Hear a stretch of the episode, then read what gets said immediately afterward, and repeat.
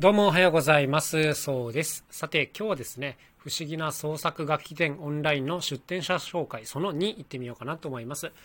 今日ご紹介するのは、水島和恵ストリングラフィーアンサンブルということで、このね、ストリングラフィーという楽器を、まあ、作って演奏されている方々なんですね。でこの方たちもね、もう今回やるときにね、もう最初からぜひとも参加してもらいたいなと思って結構ラブコールを送ってまして、まあ、っていうかね、もともとこう10年近く前からあのリーダーの水島さんとはちょっと知り合いではあるんですけども、まあ、お互いなんかこうインスタとかでちょっと投稿を見合うぐらいではあったんですけど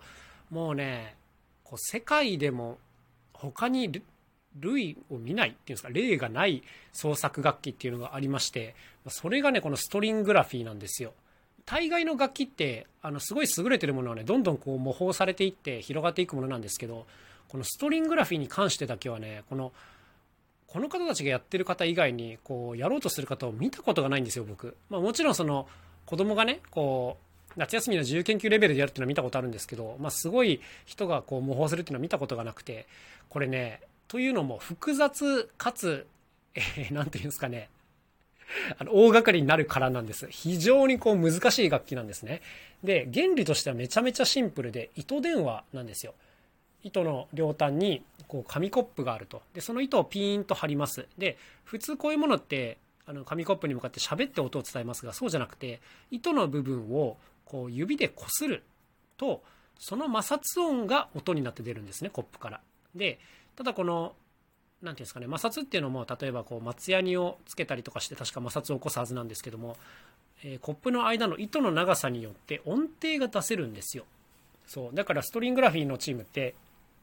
あの要するに長い糸電話を何十個も張り巡らせてるというこういう感じなんですね。もうこれ自体がね舞台芸術みたいな感じなんですよ。だコンサート会場を見ると写真とかねなんかもうそういう現代美術かなみたいな感じのねすっごいいい感じの糸が張り巡らされた空間になってるんですけどこれが丸ごと楽器なんですよね。そう。で音としてはやっぱこう弦楽器系ですね。あのバイオリンとかああいう弦をこする系の音に非常に、まあ、系統が近いというか、まあ、発音原理はすごく似てるのでね。こういうことになるんですけどもこれをねあの1人じゃなくてアンサンブルで奏でるということですね、ま、3人から5人ぐらいでこう合奏するわけですけどももうそのね動きもね統制のされ方もね圧巻なんですよね。そうこんな大きな創作楽器をね長いの確か13メートルだったと思いますけども5人がかりでこういろんなパートを割り振りながら一糸乱れぬ演奏をするっていうねもう感動的なんですよこれが本当に。で僕この団体をしたのは本当にもう10年近く前で一度この東京のストリングラフィーのスタジオがあってそこでコンサートが定期開催されていて遊びに行ったことがあるんですけども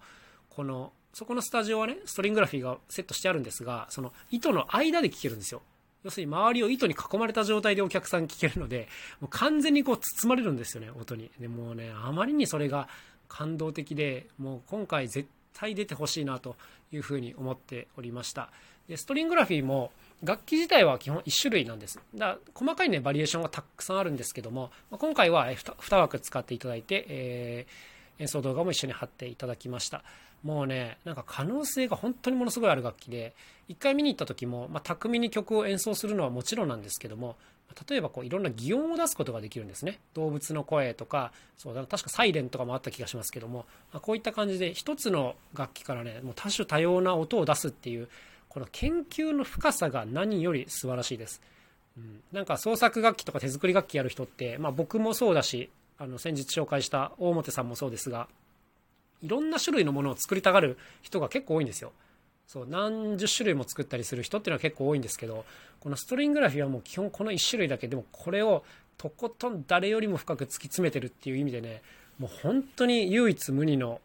チームなんですよねもうね本当に共演したい。